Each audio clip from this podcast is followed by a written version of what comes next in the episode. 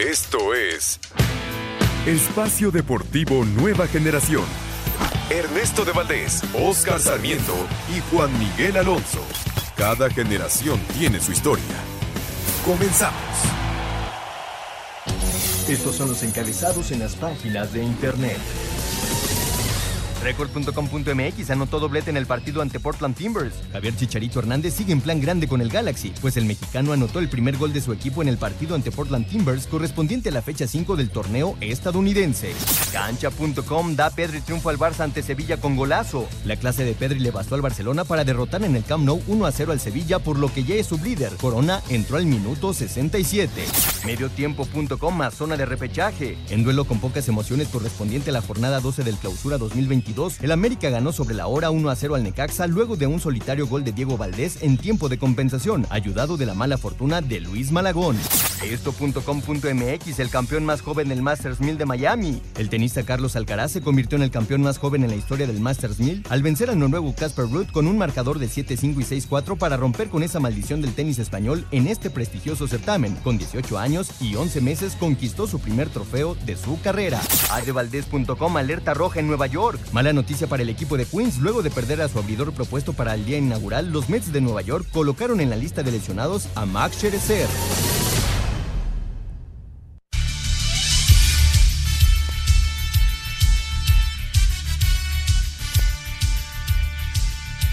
Amigos, amigos, bienvenidos. Esto es Espacio Deportivo Nueva Generación de Grupo Asir para toda la República Mexicana. Hoy es domingo 3 de abril, completamente en vivo, trabajando junto a César Palomo, Lalo Cortés, Rodrigo Herrera, Óscar Sarmiento y su servidor Juan Miguel Alonso, hablando acerca de la agenda deportiva de la semana. Por supuesto, la jornada número 12 de la Liga MX. En estos momentos está iniciando el partido entre Tigres y Tijuana. Santos y Pachuca también están cerrando la jornada número 12. León y Querétaro parece que van a terminar uno por uno al final del antepenúltimo partido de la jornada 12 de la Liga MX. También estaremos hablando acerca del Mundial, las reacciones que ha habido, eh, técnicos como, como, como el Potro Gutiérrez hablando acerca de, de, la selección nacional, también las reacciones de Antuna, algunos jugadores. Estaremos hablando acerca de la sorpresa que hay hoy en el deporte blanco, en el tenis. Carlos Alcaraz es campeón del Miami Open, 18 años, 11 meses, el tenista más joven en la historia en ganar este, este torneo. El anterior era Djokovic, que lo ganó cerca de los 20 años. Pero con esto iniciamos y damos inicio a esta agenda informativa. Oscar Sarmiento, arrancamos, me parece, con el América, pero antes te saludo con el gusto de siempre. ¿Cómo estás, Oscar?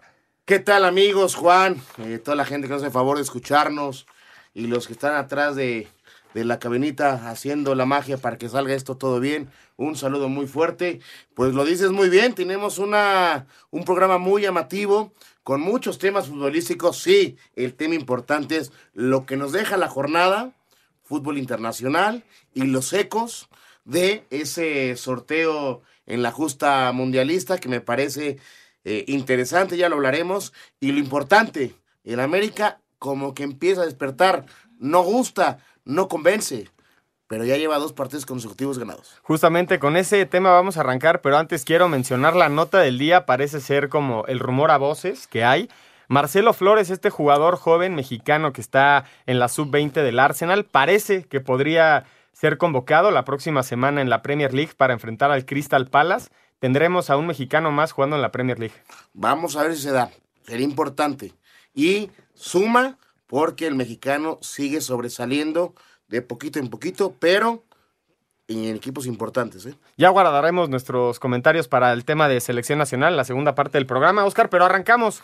Cierto, gana el América 1 por 0 a un equipo del Necaxa al 90 con, gol de, con un gol de Diego Valdés. Me parece que es muy importante que, un jugador como Diego Valdés, que carga la camiseta número 10 del equipo del América, se haga presente en esta forma de empezar a despertar, porque en cuanto termina el partido, el América estaba calificado en la zona de calificación en el lugar 12 y ahora está empatado con Chivas en puntos. Es correcto. Y todavía Chivas tiene el, cerrón de, de, la jornada 12, ¿verdad? Ah, porque tiene el partido pendiente contra Monterrey que se juega el 13 de abril. Es correcto.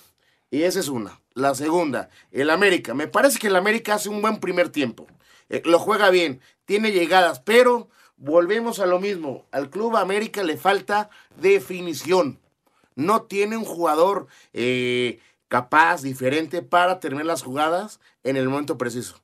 Hasta el minuto 90, como tú dices, en el segundo tiempo, eh, en una jugada muy rara. Muy rara, Muy rara porque es un tiro libre. eh, no sé si tenga que ver el portero, el poste. Viene de una eh, muy la- buena tajada, ¿no? La fortuna Claro. del rebote para empujarla.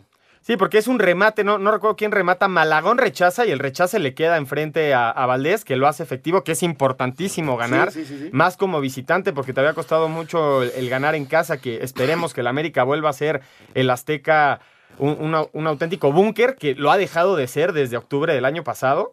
Pero creo que es una buena reacción al salir a ganar un partido muy complicado, como lo ha hecho el, el equipo del Necaxa sus últimos juegos, pero importantísimos los tres puntos, Oscar. ¿Sabes qué es lo más importante? Que lleva el América dos partidos consecutivos ganados. ¿Sí? Y me parece que lo más sobresaliente es los grandes primeros tiempos que ha hecho en estos dos partidos. Contra Toluca ganando 3-0 casi en 25 minutos. Y el primer tiempo que se dio el América, repito, le falta un jugador diferente arriba. Eh, Viñas, Henry.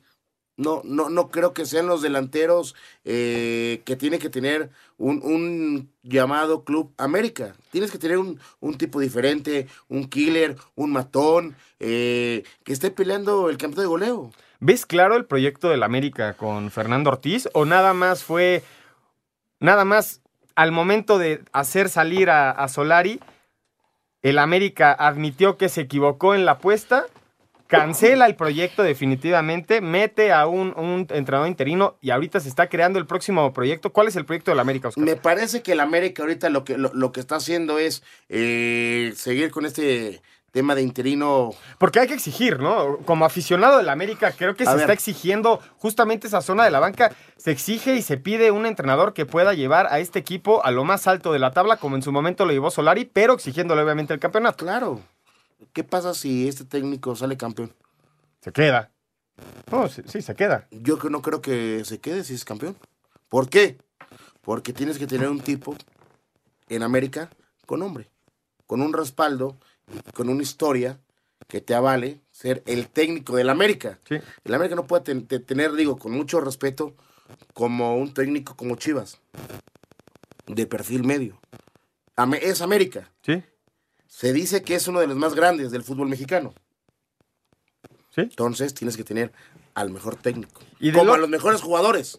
Eso estoy, estoy de acuerdo. Y del otro lado, Oscar, el equipo del Necaxa que venía de, de tres victorias consecutivas haciéndose valer justamente como visitante más como local, porque lo que es una realidad del el, del Necaxa es que en Aguascalientes no les ha ido muy bien.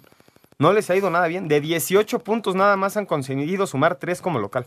Es un equipo que se le dificulta. ¿Por qué? Eh, normalmente decimos, de local tú tienes que ir a proponer, a buscar el partido. Y Necaxa, con el, el plantel que tiene, no le alcanza para competir, ir a buscar y que el otro equipo lo comienza a contragolpear el visitante y tiene mejor plantel siempre el visitante y lo termina perdiendo. Sí, que creo que es, es de llamar la atención porque el, el Necaxa ha sido un equipo que ha sumado puntos contra equipos bastante fuertes como visitantes y no ha, por- no ha podido ejercer ese, ese papel como local. Vamos a escuchar a Jimmy Lozano y a Fernando Ortiz después de la Venga. victoria del América 1 por 0 en la cancha de Aguascalientes.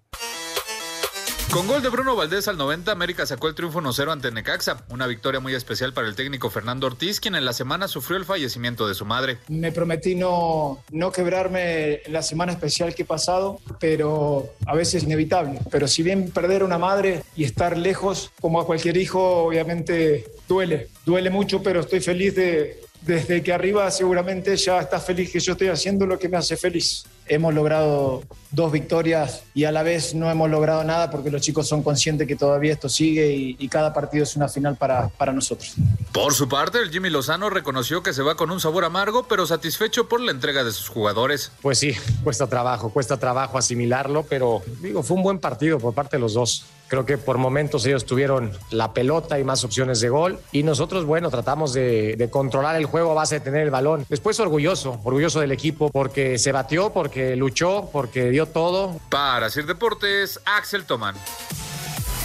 Gracias a Axel por la información y termina el partido en el estadio de es en Morelia, me parece, porque estaba jugando de local el Querétaro. No, en León. En León pierde, empata el León 1-1 frente al equipo de, de, Querétaro. Nos faltan dos juegos a terminar. El equipo de, de, Tigres y Tijuana está jugando ahorita, al igual que el equipo de Santos frente al líder del torneo contra el Pachuca.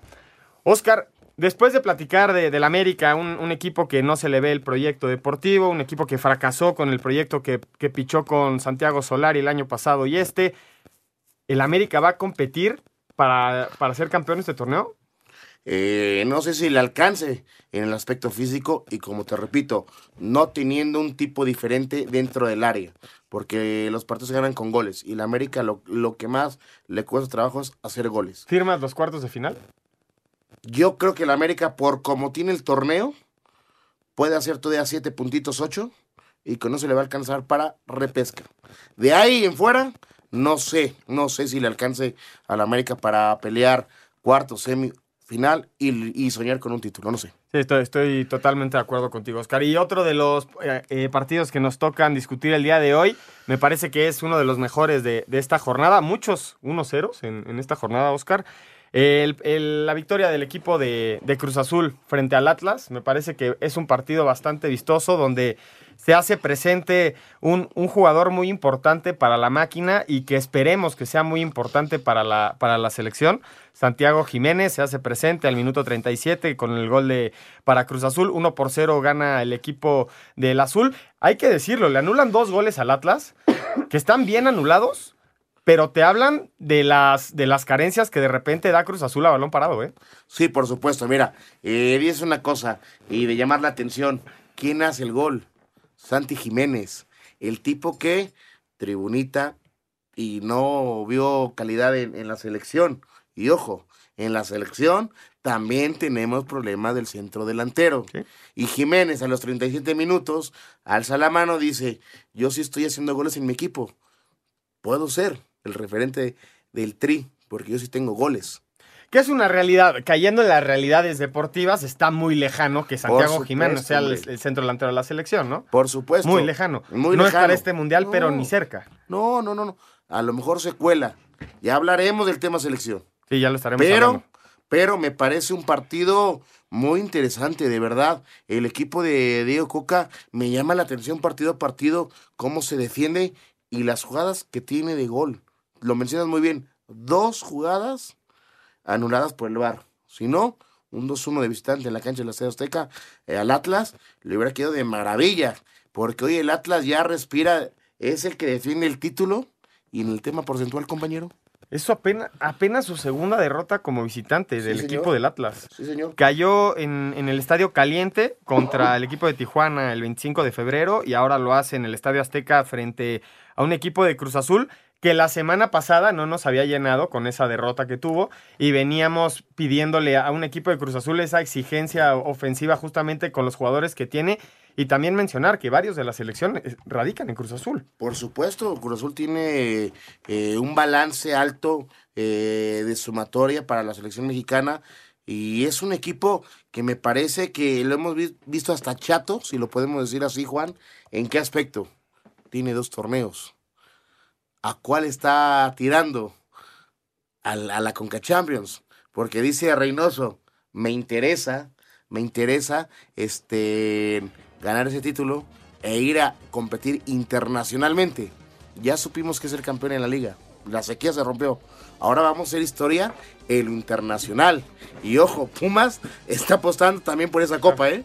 No, y además eh, le estamos viendo una cara al equipo de los Pumas en Conca Champions y otra cara en Liga. Ya estaremos hablando acerca del equipo de Pumas y su victoria con Juárez regresando del corte.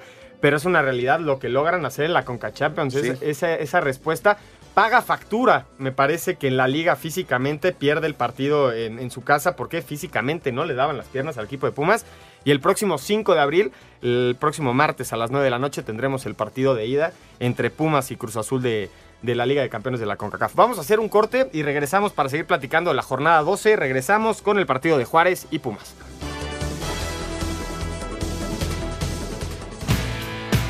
Ningún jugador es tan bueno como todos juntos. Espacio Deportivo Nueva Generación. Un tuit deportivo. Arroba AS México. ¿Cuántos Cano lució un jersey de Tigres previo a un partido de los Warriors?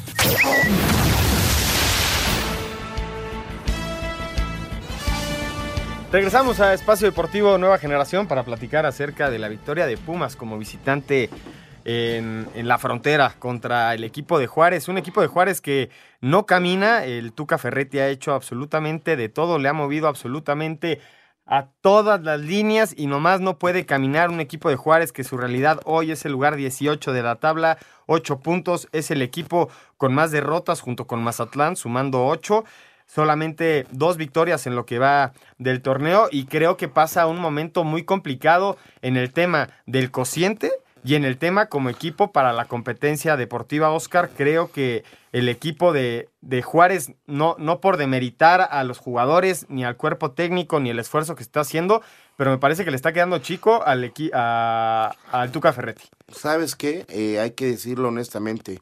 Y, y, perdón, es mucho técnico por un equipo tan limitado.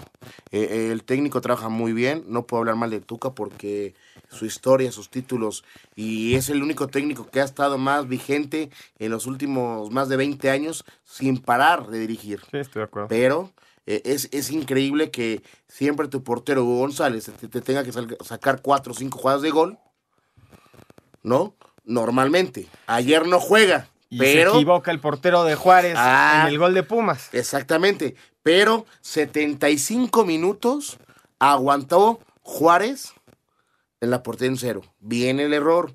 Y Diego Olivera hace el gol. Y con eso Pumas dice, bueno. Y pudieron haber hecho el segundo porque tiene un error muy similar también el, el, portero de Juárez, este Rodríguez en la salida ahí se le atora la pelota, la regala. Creo que mucha fortuna el equipo de Pumas al, a, obviamente al hacer efectivo el error del rival. Pero dentro del, del, transcurso de partido también Pumas toca la puerta y es superior a Juárez, ¿no? Hay que decirlo. Por supuesto, me parece que Pumas, perdón, con muy poco le pasa por encima a Juárez. Lo vuelvo a repetir. Eh, Pumas todavía eh, guardándose cositas para el partido del, de entre semana de su participación internacional en la Conca Champions. Y Juárez, con todo respeto, no tiene cómo competirlo a otro equipo. Terminamos hablando de Juárez y ahorita nos metemos con Pumas porque también quiero tocar el tema de Conca Venga. Champions. Hoy la realidad de Juárez, Oscar, es el último de la liga en la competencia. Es el último en la porcentual. Está a 7 puntos de Tijuana. Está a 13 o, o 15 puntos del equipo de Mazatlán. Y... Es casi un hecho que el equipo de Juárez va a pagar esa multa que todo mundo se quiere sacar de, ¿no? Los últimos tres del, del cociente. Compañero, ¿cómo te defiendes? No hay forma. Es que lo, lo acabas de decir es, muy bien. Es, es el equipo eh, que menos goles hace.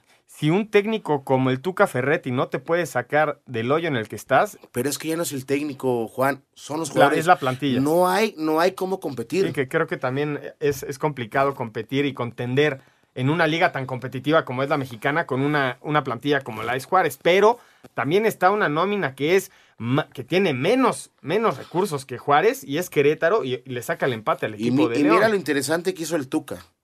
¿A quién se llevó de auxiliar? A un tipo que sabe trabajar con, con, con un perfil de ascenso. De ascenso. Claro. Eh, que es este Rafa. Rafa Puente del Río. Pero tampoco se está viendo eh, sumatoria. ¿Por qué? Porque el plantel, con todo respeto, es muy limitado. Y del otro lado, Oscar, estos, estos Pumas que de repente parece que están más vivos que nunca y de repente pierden tres partidos consecutivos y después ganan un, un 3-0 en la Conca Champions viniendo de atrás. ¿Qué Fue un partido raro ese. No, muy raro, pero hay que darle un mérito. Un 3-0 ah, un 3 como sea. Sí. Como sea. ¿Qué le espera al equipo de Pumas? Porque no es favorito en la Conca Champions. Yo creo que Pumas eh, me, me, da risa porque se ve con, con, con, las alineaciones, esto y lo otro, que está apostando por el torneo internacional. Se va a enfrentar a una potencia llamada Cruz Azul. Plantel por plantel, no tiene cómo eh, ganarle. En 180 Ojo, minutos, pero, ¿crees que no pueda? A ver, en plantel es superior Cruz Azul, tiene sí. que ganar Cruz Azul pero los partidos y estos clásicos que se llaman entre dos equipos grandes, la playera, el amor y un ADN diferente que tiene Pumas, puede sorprender. Recordemos el torneo pasado. ¿Qué hizo Pumas? El baile que le pone al América en la, en la cancha del Estadio Azteca para, pa- para avanzar en la, en la liguilla, ¿te acuerdas? Sí. Y no era favorito Pumas. No. Pero, Pero venía de un, un envión anímico muy fuerte. ¿y ahorita cómo viene? Porque le ganó, ¿te acuerdas que antes, antes de calificar jornada 17 le gana a Toluca Sí, señor. y después se enfrenta al América? Bueno, ¿y cómo inició el torneo ganándole a Toluca 5-0? Justamente. Entonces, y, y justo a eso voy. Después de este envión anímico, porque en Liga no lo tiene, bueno, viene de ganar contra Juárez, pero tampoco es para tirar bombos al aire.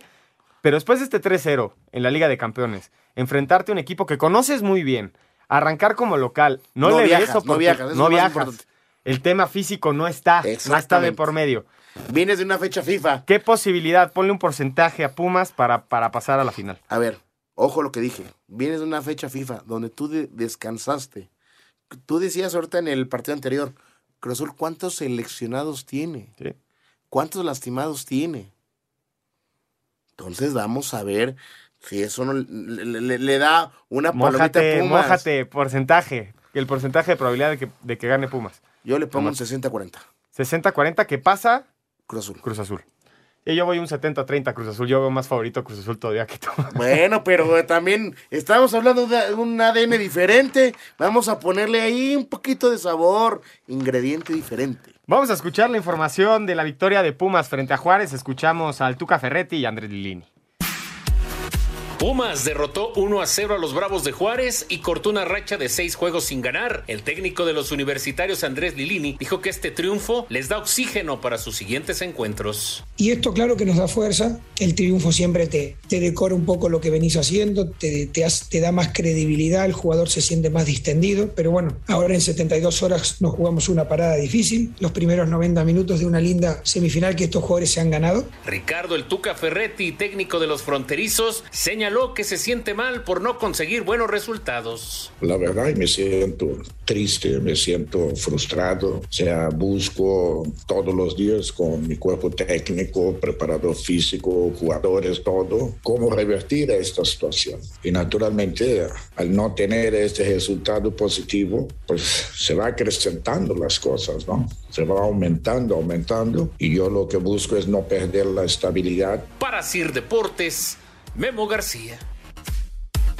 Muchas gracias a Memo por la información. Nosotros seguimos hablando acerca de la jornada número 12 y ahora hablamos del Toluca. Me parece que es una sorpresa que haya, le haya ganado al equipo del Puebla 2 por 1 como local con los problemas que venía arrastrando el equipo del Toluca en la cancha del Nemesio 10. Creo que es una muy buena, muy buena noticia para los pupilos de Nacho Ambriz. Y por otro lado, hablar acerca del equipo del Arcamón que dejó todo en la cancha y estuvo a muy, muy, muy poquito el empate. Sí, por supuesto, pero a ver, yo te digo, ya tenía que reaccionar el Toluca, ¿no? Ya era Si- hora. Si, si ves también el plantel uno al otro, era normal que ganara el Toluca.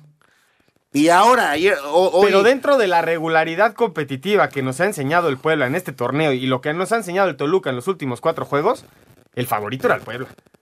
por, por, Aunque fuera visitante. por cómo estaba en la Claro, tabla sí. y cómo ha ganado partidos de visitante. ¿Sí? Pero Toluca tiene que hacer pesar su, su, su cancha, el Nemesio.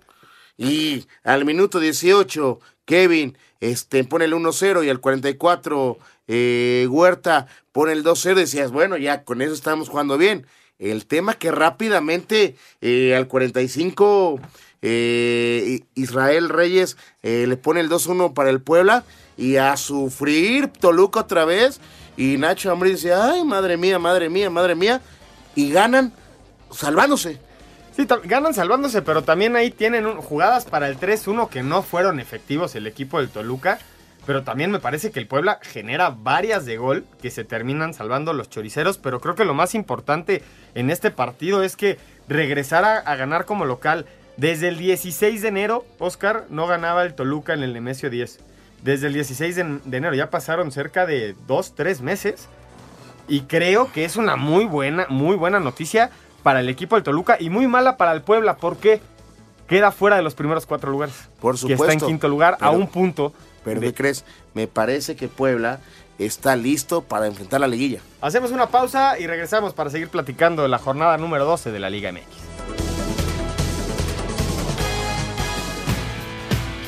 Un árbitro divide opiniones. Algunos se acuerdan de su padre y otros de su madre. Espacio Deportivo Nueva Generación. Un tuit deportivo.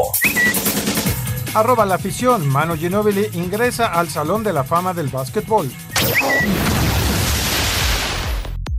Toluca regresó a la senda del triunfo y con goles de Kevin Castañeda y Valver Huerta derrotó 2 a 1 al Puebla en el Nemesio 10 dentro de la jornada 12 del Clausura 2022. Por la franja descontó Israel Reyes, el técnico Ignacio Ambriz, quien realizó varios cambios respecto a la alineación que había venido utilizando, señaló. Necesitábamos ganar, hoy necesitamos dar otra cara en casa, eh, no lo habíamos hecho bien, habíamos recibido bastantes goles y hoy el, el gran trabajo que han hecho los, los jugadores pues, me tiene tranquilo, no es que estuviera dependiendo de un resultado para si me seguía yo o no. Hoy creía que era el, el, equipo idóneo para apretar este partido. Por su parte, Nicolás Larcamón, estratega del Puebla, equipo que sumó su tercer partido consecutivo sin ganar, con dos derrotas y un empate, habló de este resultado. Creo que en líneas generales, más allá de hoy haber recibido goles, no fuimos dominados, ni maniatados, ni, ni superados en, en, ningún pasaje, ningún pasaje del partido. Y que Toluca fue contundente y nosotros no. Y esa es la gran cuestión a, a ajustar de cara a los, a los siguientes partidos partido. Asir Deportes Gabriel Ayala. Muchas gracias a Gabriel por la información. Regresamos a Espacio Deportivo. 0 por 0 el equipo de San Luis y Pachuca, minuto 24. El equipo de, de Tigres y Tijuana también empatan a cero en esta primera mitad. Oscar, el último partido que nos toca hablar de la Liga MX es el San Luis frente a Mazatlán. Con esta victoria el viernes, con este 1-0, San Luis se metía a esta zona de repechaje, llegaba al, al lugar número 12.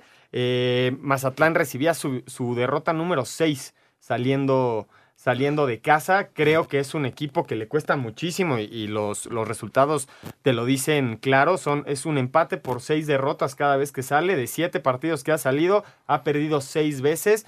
Y por parte del equipo de San Luis, un equipo que ha estado por debajo del radar, de repente, de repente teniendo malas jornadas, de repente dando muy buenos resultados, sumando y parece ser que va a ser uno de los equipos que vaya a cazar esa, ese repechaje de la liguilla. Yo creo que San Luis se va a terminar metiendo en la liguilla porque ha ganado partidos, como tú dices, diferentes. Eh, le pegó al América, a Monterrey, a Monterrey, a Puebla. A Puebla, imagínate, ¿no? Son puntos que realmente pues no tienes en, en, sumatoria, ¿no?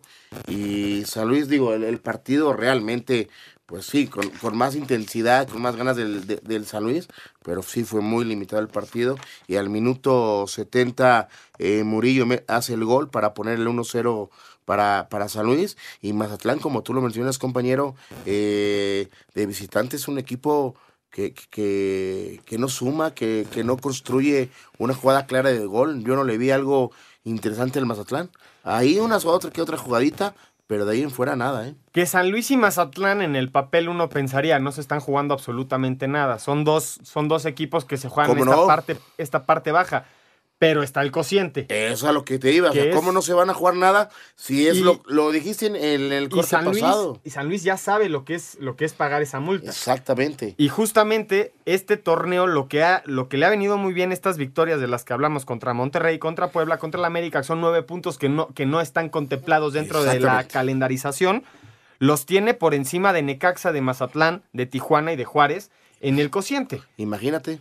Pero hablar de que es mucho más volátil si gana o pierde el equipo de San Luis porque tiene menos partidos, por, por ende, en el promedio, sube uh -huh. o baja mucho más rápido en la tabla. Más rápido. Hoy está en el quinto lugar, después está, después está el Necaxa y los que pagarían la multa serían Mazatlán, Tijuana y Juárez. Pues que lo de Juárez ya es el candidato número uno a pagar eh, ese 50%, ¿no? Sí. Sí, sin duda alguna. Vamos a escuchar la nota de los técnicos. Eh, escuchamos a Geraldín y a Caballero después de la victoria de San Luis frente a Mazatlán 1 por 0.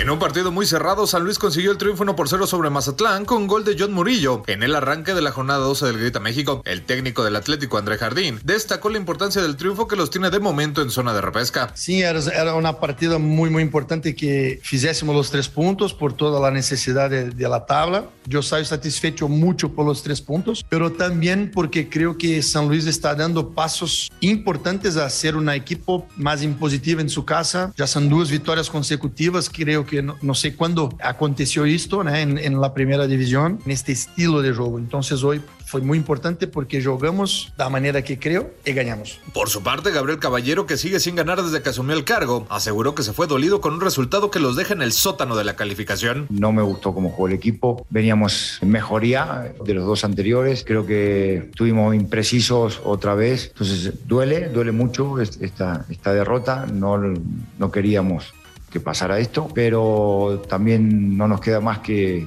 pensar en lo que sigue, en lo que viene. Para Sir Deportes, Axel Toman.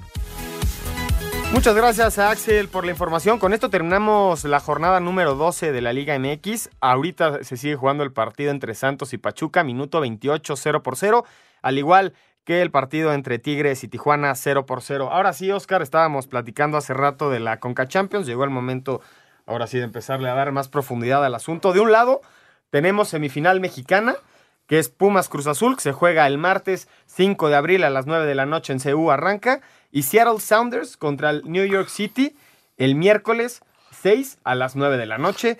El, el, Seattle Sounders fue el equipo que eliminó al equipo de León, que hubiera sido la única posibilidad, si León calificaba, de tener una final mexicana. Sí, por supuesto. A ver, eh, rápidamente, otra vez vamos a tener una, una final eh, Liga Mexicana contra la MLS. Esto le vuelve a poner ese limoncito a la herida, la salecita. ¿Quién es el mejor? ¿Los gringos o México. Ya hablaremos en el hexagonal. México fue arriba de Estados Unidos. Sí, en segundo Por lugar. cómo fue, En segundo lugar. como se vio. Con todo y perdiendo los tres partidos, Hombre. con las dos finales, el partido de eliminación, con todo y eso estamos un Y punto aquí arriba. le volvemos a meter esa, ese limoncito, esta herida, a ver qué va a pasar. Me parece que de un lado eh, sí veo a New York eh, avanzando a la final y del otro lado a Cruz Azul. ¿Por qué? Pues tienen mejores equipos, mejores planteles, pero van a ser buenos partidos. Me parece que más parejo el de Estados Unidos y el de México, Cruz Azul, Pumas o Pumas, Cruz Azul, me parece que sí tiene manita eh, Cruz Azul. Ya lo dijiste, un 70-30, ¿no? 70-30 para mí, 60-40 para No, ti, bueno, Oscar. le- estás muy, muy cementero, ¿eh? Pero nece- necesito, necesito que me des un pronóstico en la ida. No vamos a decir quién pasa, nada más en el partido de ida. Pumas Cruz Azul en el Estadio CU el próximo miércoles. Eh, yo creo que va a ganar 2-1 Cruz Azul. Gana 2-1 Cruz Azul. Seattle Sounders contra el New York City el miércoles a las 9 de la noche. 1-1. 1-1. Sí. Bueno, yo me voy 1-1 en el de Pumas y 2-1 a favor del Seattle Sounders en el otro, nada más para llevarte la contraria. Vamos a escuchar la información de, de la Conca Champions y regresamos para platicar de los mexicanos en el extranjero y ahora sí nos metemos de lleno al Mundial.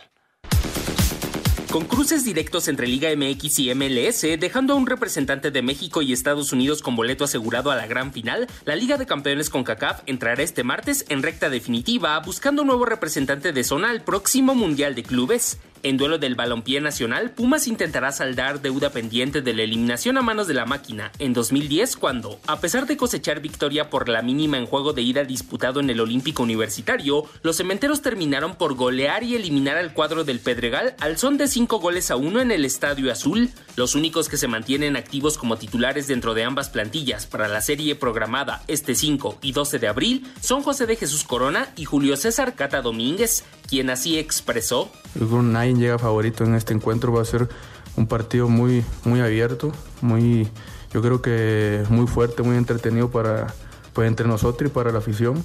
Ya para el miércoles 6 y 13 de abril, la MLS enfrentará a Seattle Saunders contra New York City FC, ambos cuadros con actualidad irregular y fuera de sitios de postemporada al inicio de campaña. A Cider Deportes, Edgar Flores. Muchas gracias a Edgar por la información y ahora nos vamos con los mexicanos en el extranjero. Oscar, este fin de semana fue muy especial en España y más para, para toda la afición mexicana. Hay dos debuts. El primero está el del Mallorca como técnico, el Vasco Aguirre, en la derrota del Getafe. Mucha polémica. Se metió duro con el VAR, ¿eh? Otra vez, ¿eh? Mucha, mucha, mucha polémica. Eh, hubo ahí un penal que se marcó, otros dos penales que no se marcaron.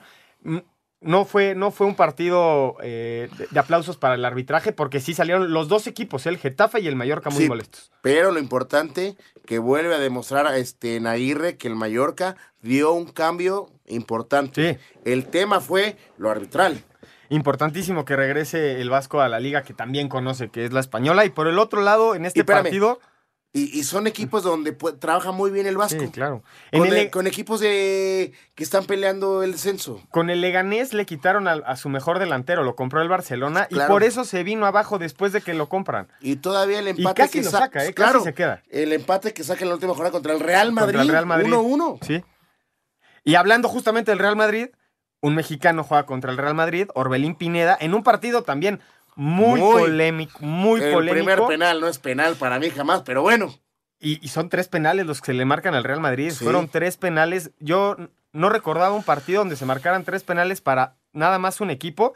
Lo recuerdo Real Madrid-Valencia, que nos gana el Valencia 3 por 1 y fue, una, fue un golpe durísimo para el arbitraje, pero creo que lo que hace Orbelín en la cancha lo hace, lo hace muy bien. Imposible que llegue el Barcelona, aunque le haya ganado al Sevilla y hoy esté en segunda posición en, en la liga, que alcance al Real Madrid. Me parece que muy complicado. Y la próxima semana tenemos Champions, Oscar. Es correcto. Y también hay que decir, ¿no? El, equipo del, del, Betis que gana y jugando bien guardado. Y Laines, otros no aparece. Vamos a escuchar a los mexicanos del extranjero cómo les fue este fin de semana.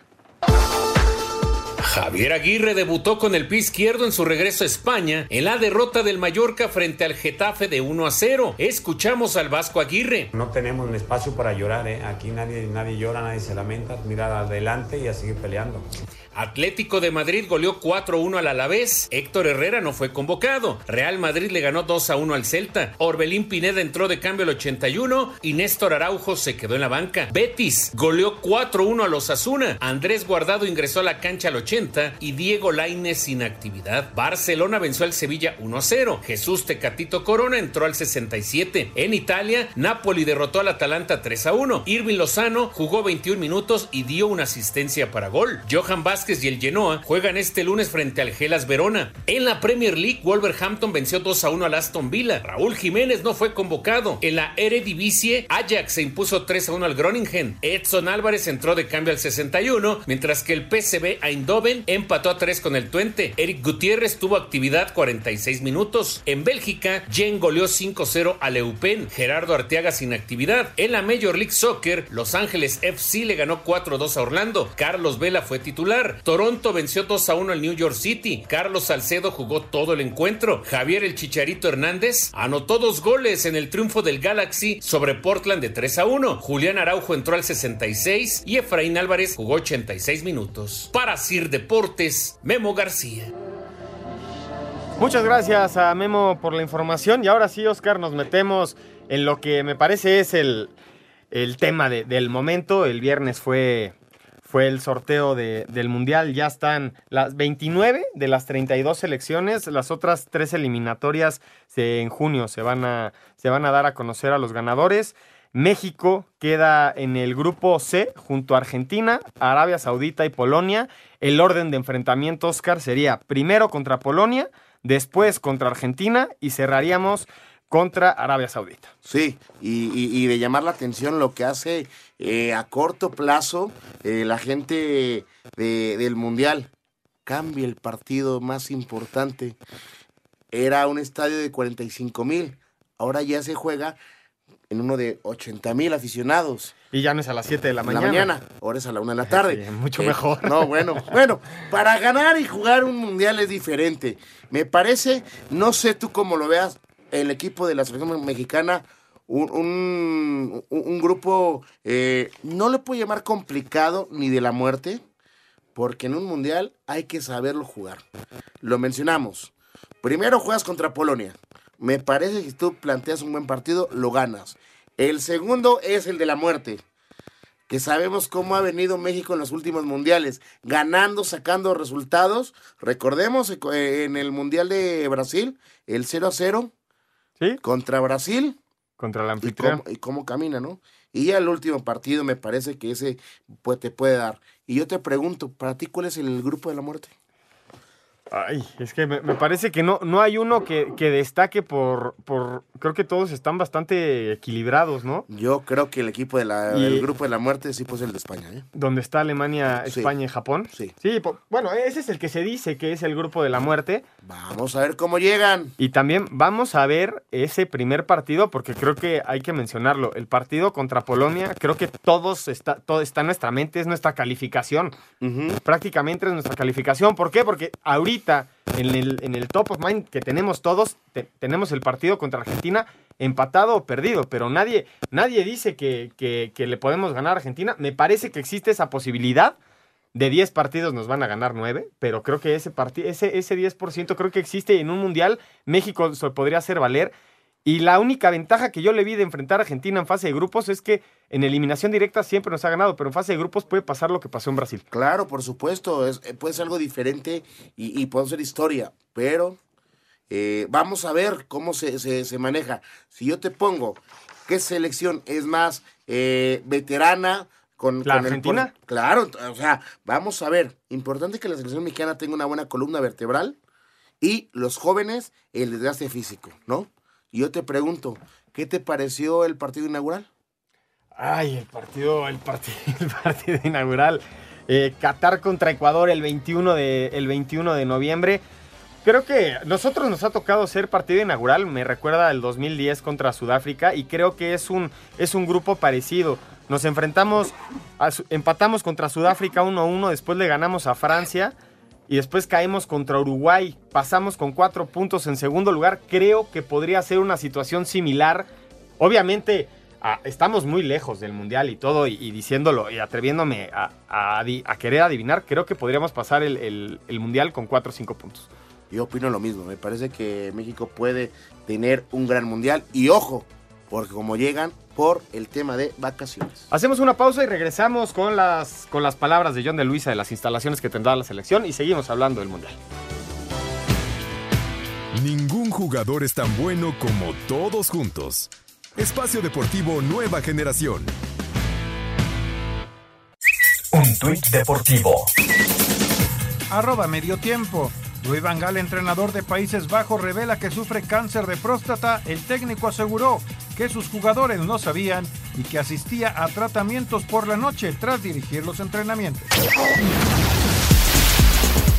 La selección mexicana de fútbol se hospedará en un lujoso resort durante su estancia en Qatar para la Copa del Mundo y que se ubica a 30 minutos del centro de Doha. Cuenta con 52 villas y con un amplio predio para diferentes actividades dentro de sus instalaciones, incluida una playa privada. Tiene un gimnasio, un spa, canchas de fútbol, tenis y básquetbol. Cada habitación tiene un costo de más de 17 mil pesos por noche. El presidente de la Federación Mexicana de Fútbol, John de Luisa, dijo que más adelante el técnico Gerardo Tata Martínez viajará a Qatar para conocer las instalaciones, ya que no pudo hacerlo para el sorteo por el problema que tiene en el ojo derecho. No puede estar ahorita, pero sí va a venir más adelante a conocer las instalaciones que van a ser para la selección nacional y eso es lo importante. Su equipo sí va a estar trabajando con, los con nosotros en los próximos días. Está Gerardo Torrado, viene Íñigo Riestra, viene gente del cuerpo técnico, así es que el trabajo se va a hacer en estos días. Así, Deportes Gabriel Ayala.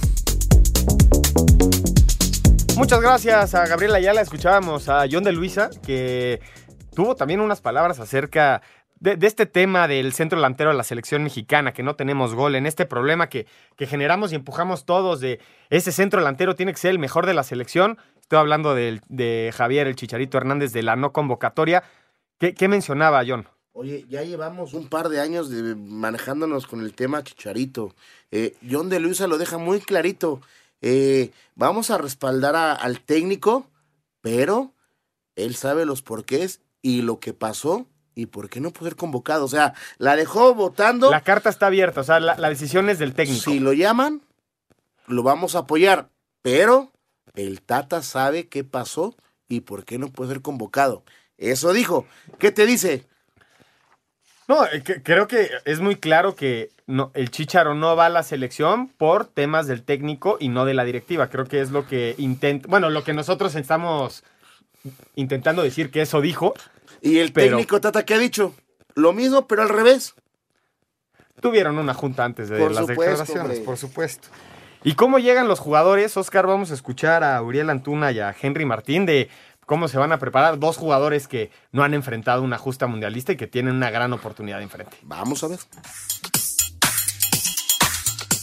Henry Martin, Ariete Nacional, externó su punto de vista sobre enfrentar a Lionel Messi y Robert Lewandowski en la fase de grupos.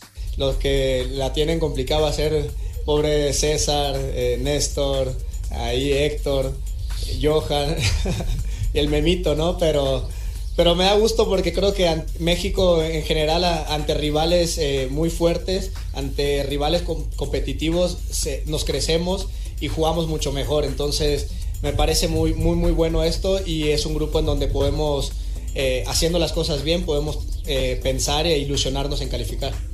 Aunque reiteró que ningún lugar está definido. ahora en mayo tenemos otra convocatoria y me imagino que van a ver aún nombres nuevos, ¿no? Puede ser. Entonces, eh, como dices, me, ilusiona mucho el pensar en poder ir, ser parte de, esta, de este grupo que ha sido el que estuvo en las eliminatorias, de poder ayudar con mucho, con poco, desde mi lugar, eh, para lograr los puntos, para lograr la clasificación y, y que era el primer objetivo. El centrocampista de Cruz Azul y reciente artífice de la victoria contra El Salvador, que derivó en pase directo a la Copa del Mundo, Uriel Antuna, externó su perspectiva acerca de compartir grupo con Messi y la albiceleste. Eh, un privilegio, ¿no? O sea, si me toca estar, eh, jugar con eh, jugadores de esa categoría, de esa camada que en final de cuentas hicieron historia en el fútbol. Y bueno, como dices, eh, una revancha, un juego muy lindo donde se juega más que un partido de fútbol, más que un partido de mundial, ¿no? Entonces a darlo todo en esos partidos. A Cider Deportes, Edgar Flores. Muchas gracias por la información, Edgar Flores. Oscar, hay cosas que están que van más allá del resultado, ¿no? Y me parece que escuchas la voz de estos dos jugadores decir que van a enfrentar a Messi, lo emocionante que es, y se te enchila la piel. Por supuesto. Y a ver, vamos a tocar un tema importante, mi estimado Juan el tema de arriba de la selección mexicana. ¿Tú pones a Henry Martin como referente de la selección atrás de Raúl Jiménez? No, no ha jugado ahí y no, no. ¿Cuándo ha entrado, qué ha pasado? No, no, no ha explotado en selección, no ha explotado esa oportunidad. ¿Es el referente del América? No, tampoco. No sé, a lo mejor se le abre una, una, una plaza porque hoy, este, por primera vez, se van, van a ser 26 jugadores que puedan estar en la lista, más otros dos o tres. Si se te lesiona o no, puede ser el cambio. Y nosotros tenemos una opinión muy fija de la selección mexicana, lo mencionábamos, vamos a ganarle a Polonia, vamos a empatar, vamos a perder contra Argentina y empatamos contra los árabes y pasamos. O empatamos y empatamos. Tenemos esta creencia, pero vamos a escuchar cuál es la visión que tienen nuestros técnicos que vamos a enfrentar. Escuchamos al director técnico Scaloni y a Hervé Renard. Venga. Hervé Renault, estratega de Arabia Saudita y rival de México en la próxima Copa del Mundo, manifestó su sentir acerca de volver a verse las caras contra el Tri. Tuve la oportunidad de jugar contra México en Estados Unidos cuando aún era entrenador de Angola, pero aunque fue hace mucho tiempo, siempre veo los partidos y estoy muy impresionado con su dedicación en el campo. Su espíritu es de lucha, así que será difícil. A Cider Deportes, Edgar Flores. El técnico de la selección argentina, Lionel Scaloni, habló de lo que será enfrentar a México en el Mundial. Es un rival para nosotros difícil en los mundiales. Yo lo sufrí en el 2006 como jugador que nos hicieron un gran partido y ganamos en la, en la prórroga con el gol de Maxi. Es un grupo con, con equipos difíciles, respetamos a todos, lógicamente creemos que, podemos hacerlo bien, podemos, podemos hacer una buena fase de grupo, pero el respeto es máximo. Scaloni reconoció que ya no será posible enfrentar al Tri en partido de preparación previo a la Copa del Mundo. Se cayó a buscar otro, eh, era el único más o menos que había ahí seguro, y ahora bueno, a buscar eh, algo, algo por otro lado. Para Sir Deportes, Axel Top.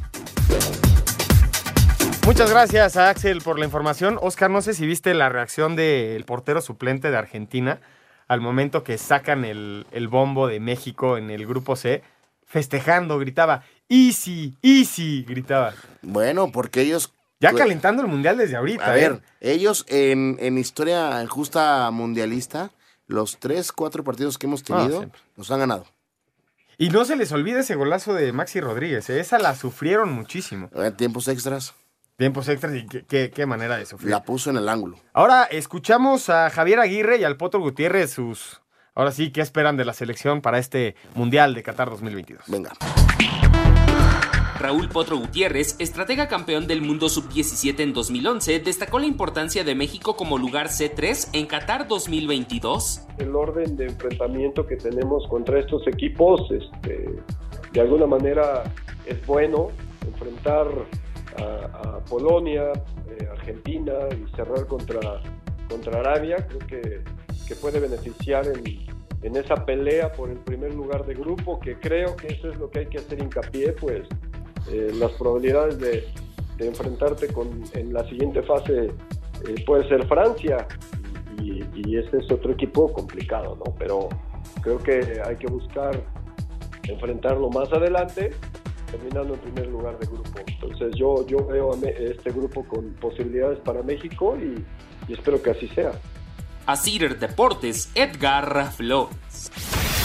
Tras llevarse a cabo el sorteo para la Copa del Mundo de Qatar 2022, la selección mexicana de fútbol quedó ubicada en el grupo C junto a Argentina, Arabia Saudita y Polonia. El presidente de la Federación Mexicana de Fútbol, John de Luisa, confía en que el tricolor avanzará a los octavos de final. Difícil, yo creo que no hay grupo fácil, pero enfrentar a Polonia, enfrentar a Argentina son retos grandes y enfrentar a Arabia Saudita pues tiene su grado de incógnita, lo cual también lo hace un partido complicado, así es que hay que prepararse muy bien y tener una gran Copa del Mundo. Conocemos a Argentina, hemos jugado contra ellos ya en este ciclo mundialista, contra Polonia no hemos jugado, pero sí tuvimos la oportunidad de tener partidos en Europa y en ese sentido creo que de aquella gira el Tata sacó con- conclusiones bien interesantes, así es que tenemos esta oportunidad de hacer un gran mundial. México abre su participación el 22 de noviembre ante Polonia, el 26 se mide a Argentina y cierra la fase de grupos el día 30 enfrentando a Arabia Saudita. Asir Deportes Gabriel.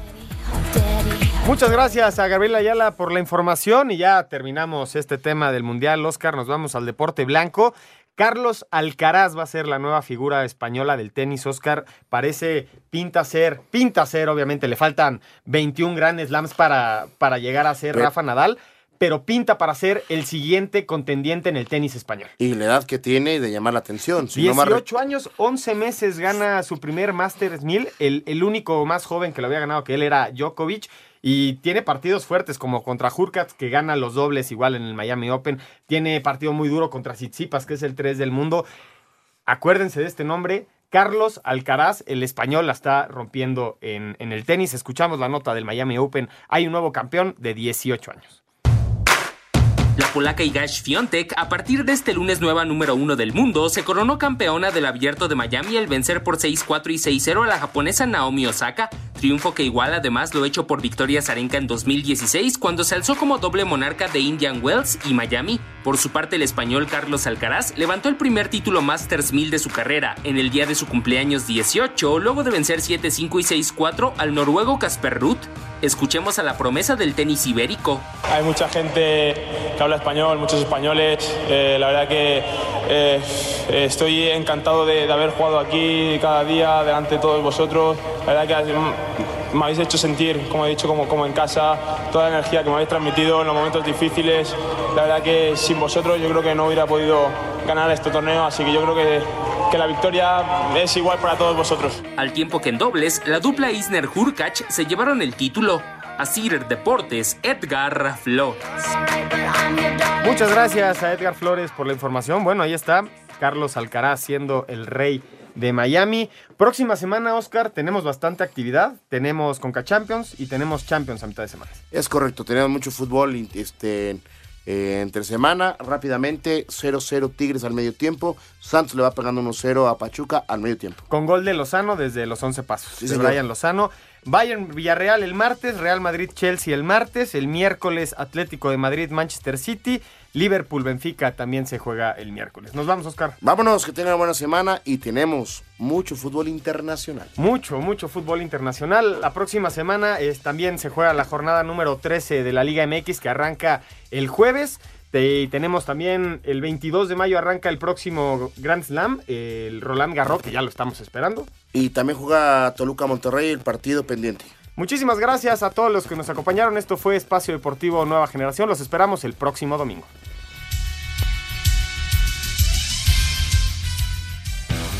Fútbol, béisbol, americano, atletismo, todos tienen un final. Termina Espacio Deportivo Nueva Generación. Ernesto de Valdés, Oscar Sarmiento y Juan Miguel Alonso. Cada domingo de 7 a 8 de la noche por 88.9 Noticias. Información que sirve. Tráfico y clima cada 15 minutos.